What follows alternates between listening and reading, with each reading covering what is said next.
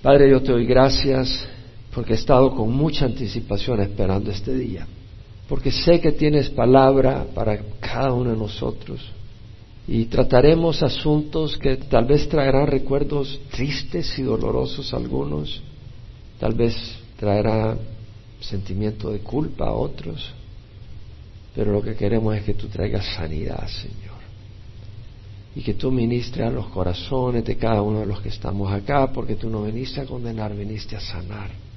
Y te rogamos que bendigas esta sesión, Señor, este tiempo que vamos a estudiar tu palabra. Y he sentido cuando lo he estado preparando, Señor, que tocará muchos corazones. Y decía, Señor, háblales a cada uno. Háblales a cada uno en su lugar, en su posición, en su situación, en su corazón y ministrales, porque Qué tan importante es esta área, Señor. Te rogamos que tú te manifiestes y que puedas bendecir y sabemos que quieres y lo harás en nombre de Jesús. Amén. Hemos estudiado los primeros cuatro versículos del capítulo 6 de la carta de Pablo a la iglesia en Éfeso, a los santos de Éfeso, donde les habla de la responsabilidad de los hijos de obedecer a los padres y de los padres de no provocar a ira a sus hijos, pero disciplinarlos e instruirlos en el Señor. Y vamos a leerlo de nuevo. Hijos, obedeced a vuestros padres en el Señor porque esto es justo. Honra a tu padre y a tu madre, que es el primer mandamiento con promesa, para que te vaya bien y para que tengas larga vida sobre la tierra. Y vosotros, padres, no provoquéis a ir a vuestros hijos, sino criadlos en la disciplina e instrucción del Señor. Hijos, obedeced a vuestros padres en el Señor, porque esto es justo. El mandamiento es claro. Esto ya lo hemos desarrollado en los dos domingos anteriores. Los hijos deben de obedecer a sus padres, deben de sujetarse. Honra a tu padre y a tu madre, que es el primer mandamiento con promesa para que te vaya bien y para que tengas larga vida sobre la tierra. Es decir, es una orden, es un mandato, no es una sugerencia. Honra, valora, aprecia, estima, muestra ese temor reverencial hacia tu padre y hacia tu madre. Es una orden, es un mandato, que es el primer mandamiento con promesa para que te vaya bien y para que tengas larga vida sobre la tierra. Vemos que es un mandamiento con promesa, los que honran a sus padres serán bendecidos.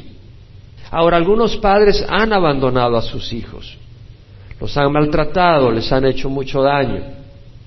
Tal vez tú eres uno de ellos que ha sufrido el abandono, ha sufrido el maltrato. Tal vez tú eres un padre que ha maltratado y abandonado a tus hijos. Bueno, para ti Dios tiene sanidad. Pero vamos a leer lo que dice la palabra vamos a desarrollar. Generalmente uso bastante interpretación bíblica y, luego aplicación. Hoy va a haber mucha aplicación porque es un tema de mucha aplicación.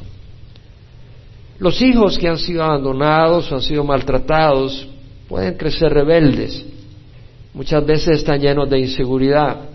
Muchas veces llevan en su corazón amargura y enojo. La amargura envenena a esos hijos y afecta a la gente que los rodea. El autor en hebreo dice, buscar la paz con todo y la santidad sin la cual nadie verá a Dios. Mirad que nadie deje de alcanzar la gracia de Dios, de que ninguna raíz de amargura brotando cause dificultades y por ella muchos sean contaminados. Esa es la obra de Satanás, dañar a los niños, dañar a los padres, provocar amargura y esa amargura tarde o temprano se expresa hacia otras personas. Muchas veces la inseguridad, la amargura y el enojo de sus hijos resultan en actitudes negativas contra sus vecinos, contra la sociedad. Vienen las pandillas, se meten en eso, con los compañeros de trabajo expresan su enojo, su frustración, o cuando crecen y se casan contra los miembros de su mismo hogar. Llevan esa inseguridad y demandan esa atención o demandan ese control y afectan de muchas maneras. Los hijos deben de perdonar a sus padres por amor a Dios y por ellos mismos, porque la sanidad viene al perdonar. Es una decisión de la mente. Como decía Vance Havner, tú no puedes cambiar tu corazón, pero puedes cambiar tu mente y tomar una decisión. El Señor se va a encargar de cambiar tu corazón. La sanidad viene al perdonar, es una decisión que tú haces en tu mente y Dios se encarga de sanar tu corazón. Perdonar no significa aceptar o justificar el abuso o el maltrato que tú puedes haber recibido como algo normal. Eso no quiere decir perdonar. Tampoco significa ofrecerte como una alfombra para que te sigan pateando. A veces un hijo tiene que apartarse de la persona abusiva cuando crece. Tal vez quieren manipularte y abusarte y aplastarte. Tú tienes que alejar de tus padres en ese caso. Pero perdonar significa reconocer que Dios es el juez y no tú. Y que Satanás estará detrás de ese maltrato y ese abuso. Es la obra de Satanás. Y nuestra batalla es contra Satanás, no contra carne y sangre. En 2 Corintios, Pablo dice, aunque andamos en la carne, no luchamos según la carne. Porque las armas de nuestra contienda no son carnales, sino poderosas en Dios para destrucción de fortalezas destruyendo especulaciones y todo razonamiento altivo que se levanta contra el conocimiento de Dios y poniendo todo pensamiento en cautiverio a la obediencia de Cristo. Debemos de poner nuestros pensamientos en cautiverio a la palabra de Dios. Nuestro enemigo es Satanás. Y si tú eres un hijo que ha sufrido abuso, maltrato, abandono de tu padre, en vez de responder con odio hacia tu padre, perdónale con odio hacia tu madre, perdónale. Y así le vas a hacer daño al origen de ese maltrato que recibiste y de ese abandono. Y vas a ganar a tu padre. Vosotros padres, dice Pablo, no provoquéis a ir a vuestros hijos, sino criadlos en la disciplina e instrucción del Señor. Fathers do not provoke your children to anger. Padres no provoquen a sus hijos al enojo. La palabra es parogizo, que quiere decir provocar a furia, enojar, exasperar, producir una reacción de enojo. Los padres pueden provocar a sus hijos al enojo de muchas maneras, comparándolas con sus hermanos u otras personas, exigiéndoles que hagan algo que no tienen capacidad de hacer, exigiéndoles perfección todo el tiempo no dándoles tiempo para descansar y divertirse sanamente, maltratándolos física o verbalmente. Es que eres un tal por cual. O y ahí viene la cachetada porque estás desesperado. Nunca reconociendo las cosas buenas que hacen tus hijos, siendo impacientes cuando ellos se esfuerzan a hacer bien las cosas. Tal vez están tratando de hacer las cosas bien. Ya derramaste la leche sobre la mesa que era un necio. Y el pobre está haciendo lo que puede. Papá y mamá dando órdenes contradictorias entre ellos. El papá dice una cosa y la mamá dice otra. Papá y mamá peleando enfrente de ellos. Tú te pones a pelear con tu esposa, esposa con tu esposo enfrente de tus hijos, vas a provocar el enojo de tus hijos. Papá y mamá insultando física o verbalmente a su cónyuge enfrente de su hijo tú insultas a tu cónyuge frente a tu hijo, vas a provocar odio de tu hijo contra ti. Tenemos la historia de Raúl Ruiz y de otros que han estado a punto de matar a su papá por abusivo. O si castigas injustamente a tu hijo, o desproporcionadamente a la ofensa. Derramó la leche y agarras un chilillo, un cinto y le empiezas a golpear como que sea una bestia, gritándole o regañándolo todo el tiempo o no dedicándole tiempo a tu hijo. Cuando no le dedicas tiempo a tu hijo, le provocas ese abandono que termina en enojo. No poniéndole atención, los niños cómo buscan atención. Mira, mira lo que hice. Estoy ocupado, no puedo ver. Burlándose de ellos cuando tienen algún problema o dificultad en hacer algo. Mira, este no se puede ni abrochar la camisa. Y te empiezas a burlar de tu hijo, le vas a lastimar o llevando tú una vida desordenada, inmoral, borracheras, descuidando a tus hijos, vas a provocar mucho daño en tus hijos. Kevin Lehman escribe una guía para sus padres y la citaron esta guía en el Independent Press Telegram el 12 de enero de 1981, donde figurativamente él escribe a un niño explicándole a sus papás la perspectiva. Agarré su publicación y la modifiqué un poco. Me tomé la libertad y les digo que he usado material de él, pero le he modificado. Dice, mis manos son pequeñitas, Por favor, no esperes perfección cuando hago mi cama, o cuando dibujo algo, o cuando ayudo lavando platos, o cuando tiro la pelota. Y mis piernas son cortas. Camina despacio para que te pueda alcanzar. Mis ojos todavía no han visto el mundo como los tuyos. Déjame explorar mi medio ambiente. Por supuesto, por favor, cuida que no me meta en serio peligro, pero no me restringas innecesariamente. El trabajo en casa nunca se va a acabar. Yo soy pequeño solo por un breve tiempo. Tómate tiempo y disfruta y juega un rato conmigo. Toma el tiempo necesario para explicarme las cosas acerca del mundo maravilloso que nos rodea. Pero hazlo de corazón, no por obligación, no de mala ganas, no solo porque tienes que hacerlo. Mis sentimientos son tiernos, no me estés regañando todo el tiempo. Trátame como quisiera ser tratado. Yo soy un regalo especial de Dios para ti, atesórame como Dios planeó que me atesoraras. Pídeme cuentas, por favor, por mis acciones, pero tómate el tiempo necesario para darme amablemente dirección y lineamientos de cómo comportarme. Aplícame disciplina y disciplíname, castígame cuando es necesario, pero no por impaciencia de tu parte sino que hazlo amorosamente por mi propio beneficio, no porque estés desesperado. Necesito que me des palabras de aliento y de ánimo y que celebres cuando hago algo bien para así crecer saludablemente, pero no me alabes cuando no lo merezco porque si no tus palabras no tendrán ningún valor. Por favor no me critiques todo el tiempo y cuando lo hagas no me digas apodos y palabras hirientes, critica mi actitud o mis acciones pero sin caracterizarme a mí negativamente, sin condenar mi persona, sin ridiculizarme o degradarme. Dame libertad de tomar decisiones que me conciernen a mí. No me sobreprotejas. Permite que a veces falle, pero que aprenda de mis errores.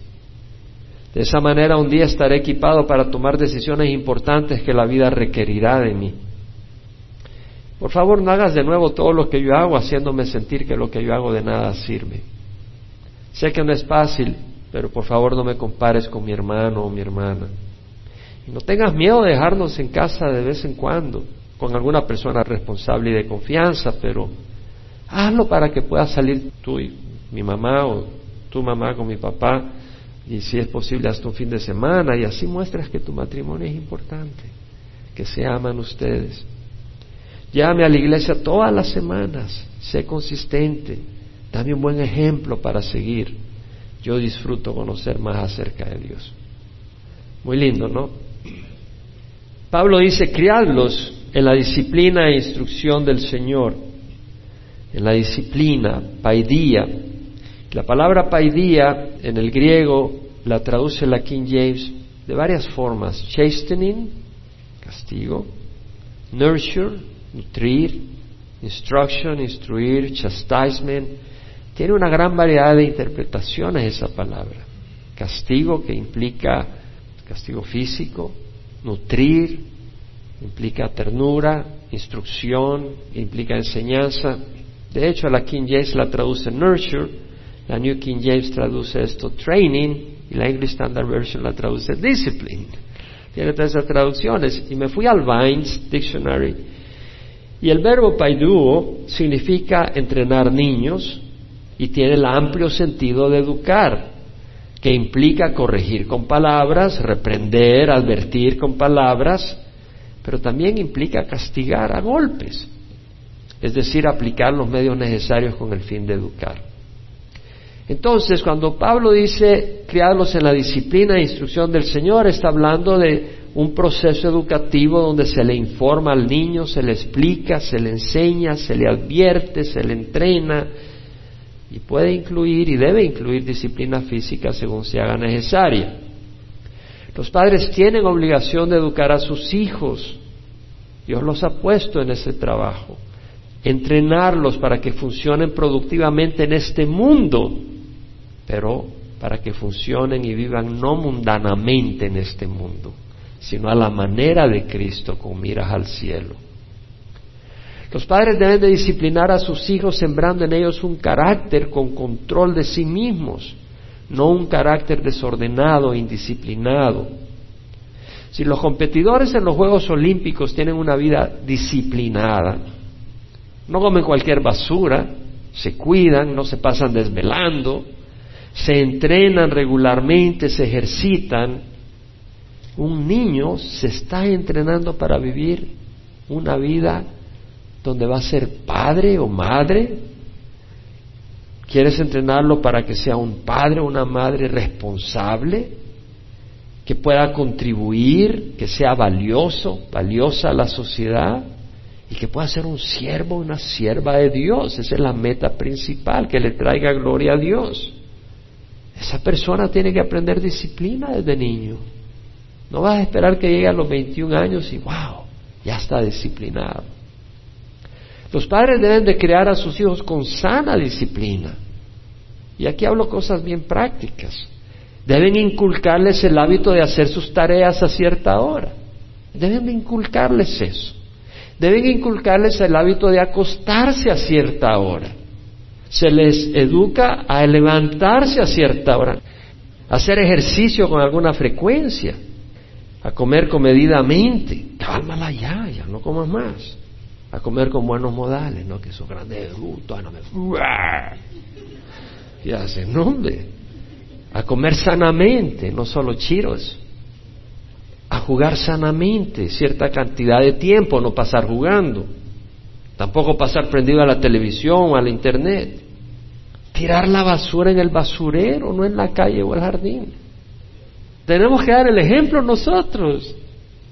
Tiren la basura en el basurero, hermanos, y que sus hijos aprendan.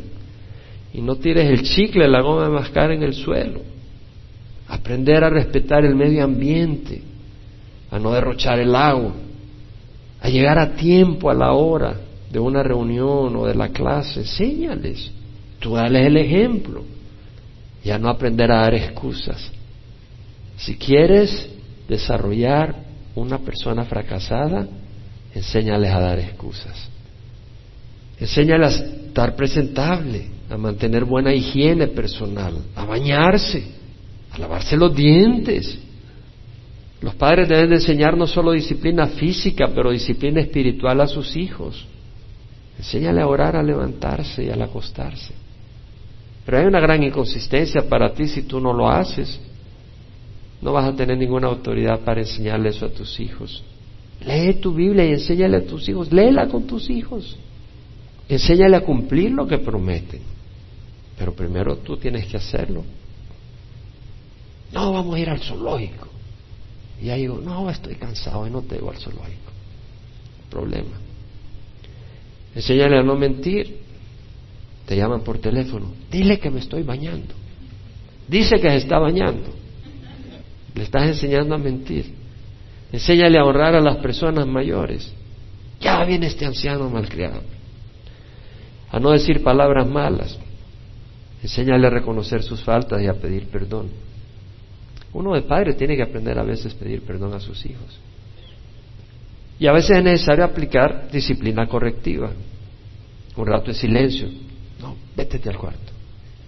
O levanta la mano y los tienes un rato ahí. No lo abuses. O le quitas tiempo en la televisión. No, no, nada de televisión. O no, no pueden usar la tablet. A veces es necesario dar un par de nalgadas. Pero nunca le pegues cuando estás enojado y nunca pegarles en la cara, mucho menos pegarles para causarle daño, permanente, físico, o cuando ya son jóvenes, ya tiene 15 años y déjame agarrar el cincho. No, ya están grandes. ¿Qué hablas en la disciplina e instrucción del Señor? The admonition of the Lord, lo traduce la King James. The instruction of the Lord, la traduce la New International, la English Standard. La definición de admonition es consejo con autoridad, una advertencia. Es un llamado de atención, reprensión, advertir.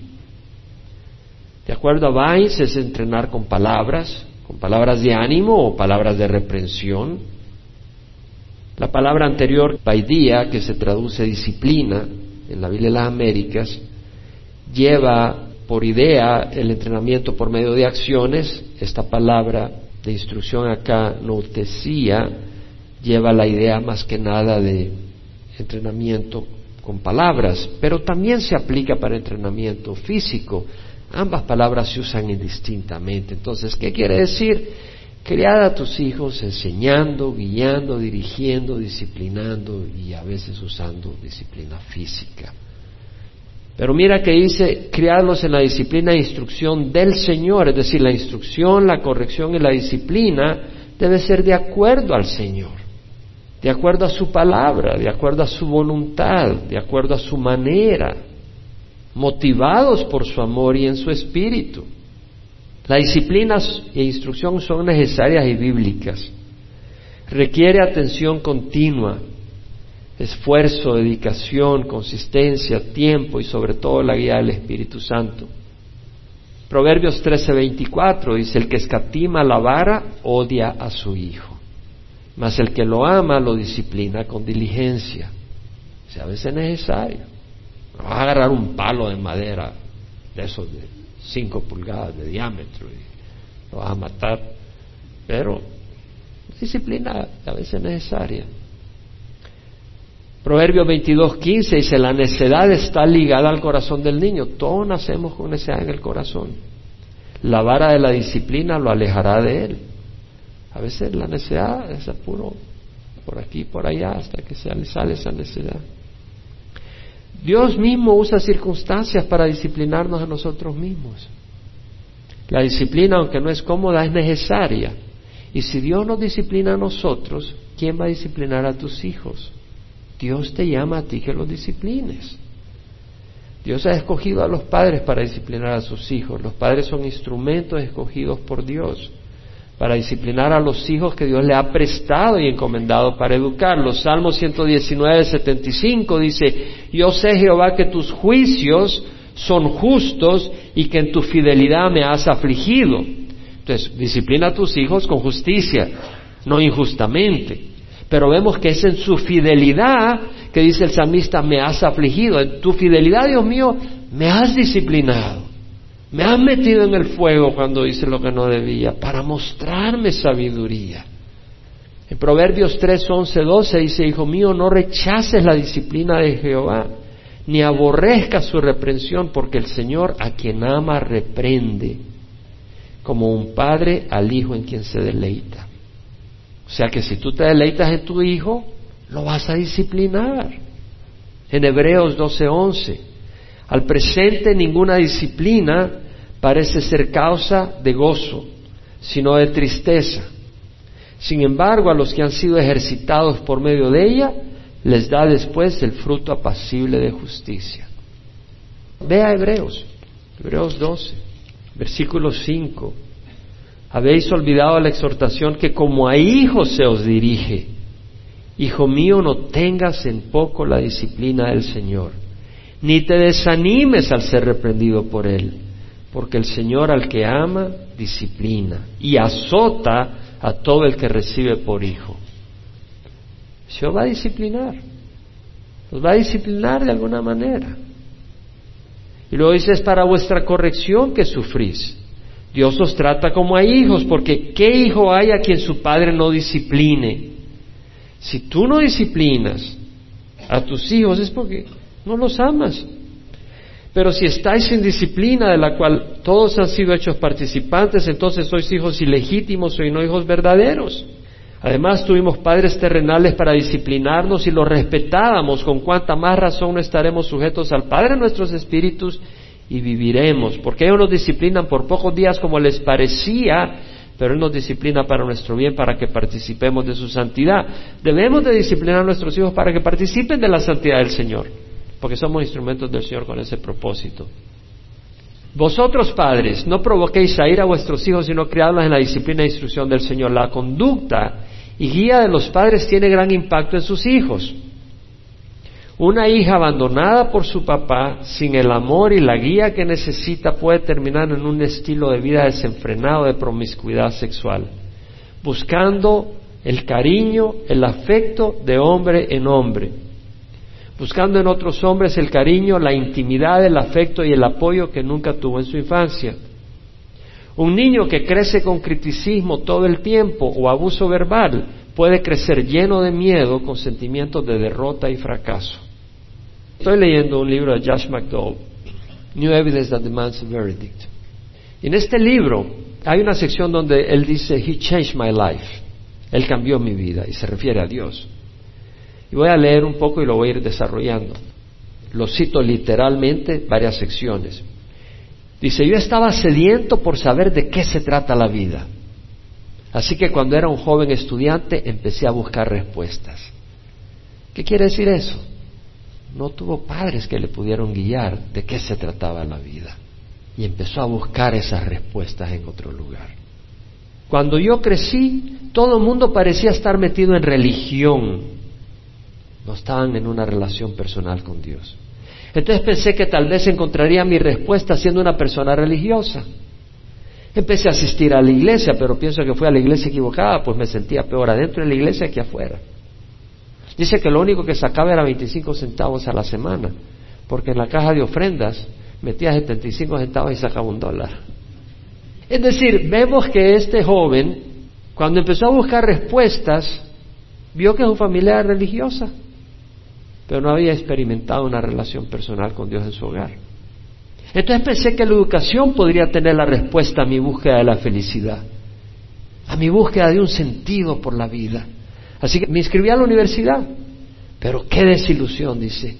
Tú encontrarás muchas cosas en la universidad, pero inscribirte en ella para encontrar la verdad y el sentido de la vida es prácticamente una causa perdida.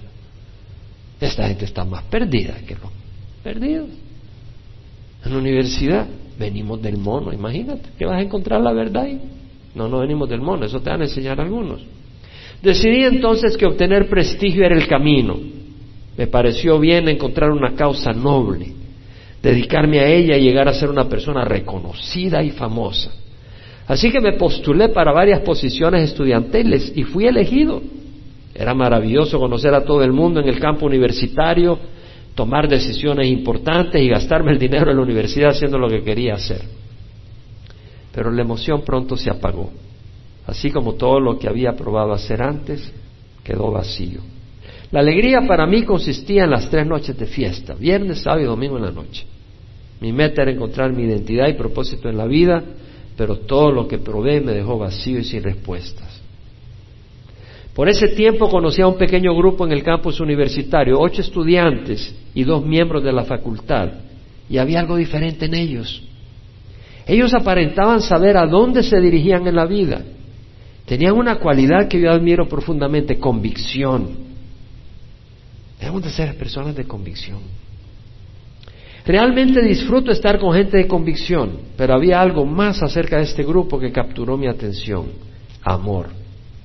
Estos estudiantes y profesores no solo se amaban unos a otros, ellos amaban y se preocupaban por la gente fuera de su grupo. No solamente hablaban de amor, ellos se involucraban amando a otros. Esto era algo totalmente nuevo para mí y yo lo deseaba. Así que decidí hacer amistad con este grupo de gente. Aproximadamente dos semanas después, sentado en la mesa, conversando con algunos miembros de este grupo, me volteé a una de las jóvenes del grupo y le dije, dime, ¿qué cambió sus vidas? ¿Por qué son tan distintos del resto de los estudiantes y de la facultad? Ella me miró directo a los ojos y dijo dos palabras que nunca esperé escuchar en una conversación inteligente en un campo universitario. Cristo Jesús. Yo reaccioné de un salto diciendo, Cristo Jesús, no me digas ese tipo de basura. Yo estoy harto de la religión, la Biblia y la iglesia. Ella me respondió rápidamente, Señor, yo no le dije religión, yo le dije Cristo Jesús. Me quedé mudo. Mis nuevos amigos me retaron a mí, un estudiante de leyes, a examinar intelectualmente la aseveración de que Cristo Jesús es el Hijo de Dios. Yo creí que bromeaban al hacerme ese reto, pero no se dieron por vencido y me retaban día tras día. Decidí entonces escribir un libro para hacer ver el cristianismo como una mala broma intelectual. Dejé la universidad por un tiempo, viajé por todos los Estados Unidos y Europa recogiendo evidencia para probar que el cristianismo era una broma, era una farsa. Me iba a la cama a las 10 de la noche y permanecía despierto hasta las 4 de la mañana tratando de refutar toda la evidencia abrumadora que estaba acumulando que mostraba que Cristo Jesús era realmente el Hijo de Dios. Una noche al final del segundo año de universidad no aguanté más y me rendí a Cristo. Lo que me trajo a Cristo era la realización que Él me amaba lo suficiente como para morir por mí. En los siguientes 18 meses de mi vida, mi vida cambió totalmente. Uno de los grandes cambios fue la manera en que veía a la gente. Mi meta era ser gobernador de Michigan. Planeaba lograr mi meta usando a la gente para subir la escalera del éxito político. Pero después de que puse mi fe en Cristo, mi manera de pensar cambió. En lugar de usar a otros para que me sirvieran a mí, yo quería ser usado para servir a otros. Convertirme de una persona egocéntrica a una persona otrocéntrica fue un cambio drástico en mi persona. Y ahora viene una explicación que nos ayuda a entender todo el pasado de él. Tal vez el cambio más significativo ha sido en el área de odio y la amargura. Yo crecí lleno de odio, primordialmente odio dirigido contra un hombre a quien odiaba más que a nadie en toda la faz de la tierra. Recuerdo cómo cuando era un jovencito meditaba en mi cama en la noche planeando cómo yo iba a asesinar a ese hombre sin que me agarrara la policía. Ese hombre era mi padre. Cuando crecía mi padre era el borracho del pueblo. Casi nunca lo veía sobrio. A veces encontraba a mi mamá en el granero tirada sobre el excremento de las vacas donde mi papá la había golpeado con una manguera a tal grado que no se podía ni levantar. Mi odio humeaba mientras yo me prometía a mí mismo que cuando fuera lo suficientemente fuerte iba a matar a mi papá. Dos meses antes que me graduara de la escuela secundaria, cuando entraba a la casa, escuché a mi mamá llorar. Corrí hacia su habitación, ella estaba sentada sobre su cama. Me dijo, hijo, tu padre ha despedazado mi corazón. Puso sus brazos alrededor mío y me acercó hacia ella diciéndome, he perdido la voluntad de vivir. Lo único que quiero hacer es vivir hasta el día que te gradúes y luego me quiero morir. Dos meses después me gradué y el siguiente viernes mi mamá murió. Ella murió de un corazón despedazado. Yo odiaba a mi papá por eso. Después que hice mi decisión de poner mi fe en Jesús como Salvador y el Señor, el amor de Dios inundó mi vida. Él tomó mi odio hacia mi padre y le dio vuelta. Cinco meses después de haberme convertido a Cristo, me encontré mirando a mi papá directamente a sus ojos diciéndole, papá, yo te amo. El amor de Dios había cambiado mi corazón. Cuando me transferí a Wheaton College, sufrí un accidente automovilístico. Mi padre vino a verme y me preguntó, ¿cómo puedes amar a un padre como yo? Yo le respondí, papá, hace seis meses que te odiaba, pero he puesto mi fe en Jesús y he recibido el perdón de Dios y Él ha cambiado mi vida. Dios ha quitado mi odio por ti y lo ha reemplazado con amor. Hablamos como por una hora y luego me dijo, hijo, si Dios puede hacer en mi vida lo que he visto hacer en la tuya, yo quiero darle a Dios la oportunidad. Él oró para recibir a Jesús. Escuchar a mi papá orar esta oración de corazón fue uno de mis mayores gozos de mi vida. La vida de mi padre cambió radicalmente ante mis ojos. Es como que si alguien hubiera extendido su mano desde arriba y encendido un switch para encender la luz dentro de él. Nunca volvió a tomar después de 40 años de haber estado tomando. Ya no necesitaba beber mi papá. Murió 14 meses después debido a las complicaciones del alcoholismo. Pero en esos 14 meses, más de 100 personas del vecindario de mi pequeño pueblo se entregaron a Cristo debido al cambio que vieron en el borracho del pueblo, mi papá. Aquí vamos a parar, porque yo creo que Dios quiere hacer negocio con muchos de ustedes. Muchos de ustedes son padres, madres, y todos somos hijos. Yo no sé cuál es la infancia que tuviste o la infancia que estás teniendo o los errores que has cometido como padre. Número uno, todos necesitamos a Jesús. Y si tú no has recibido a Cristo, es lo más importante, porque solo Cristo sana.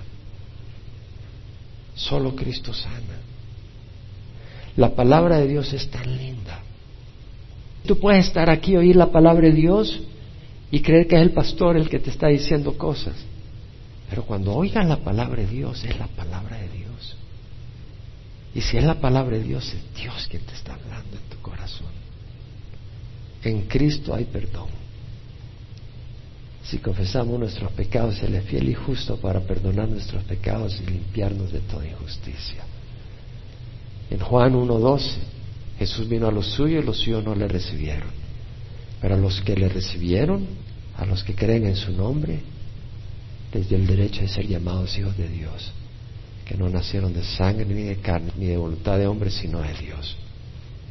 Este es el testimonio que Dios nos ha dado vida eterna, esta vida está en su Hijo. El que tiene al Hijo tiene la vida, el que no tiene al Hijo no tiene la vida. Si no tienes a Jesús, recíbelo hoy. Te invito a que lo recibas, ya sea que nos ves por internet, oyes este estudio en el futuro, ora conmigo y recibe a Jesús. Padre Santo, te ruego perdón por mis pecados. Hoy recibo a Jesús como Señor y Salvador de mi vida. Entra a morar a mi corazón. Dame tu Santo Espíritu para hacer el bien y rechazar el mal. Quiero caminar en tu luz y en tu verdad. En nombre de Jesús, amén. Y para el resto, tal vez tú tienes una infancia difícil, dolorosa. Tal vez tu mamá o tu papá que te abusaron ya no viven, pero tienes que perdonarlos. La fuente de todo eso es Satanás. Perdónalos en tu corazón. Tal vez no sientes perdonarlos, pero tú puedes perdonarlos con tu mente y decir, Señor, perdona a mi papá. Ayúdame a perdonar. Señor, perdona a mi mamá. Ayúdame a perdonar.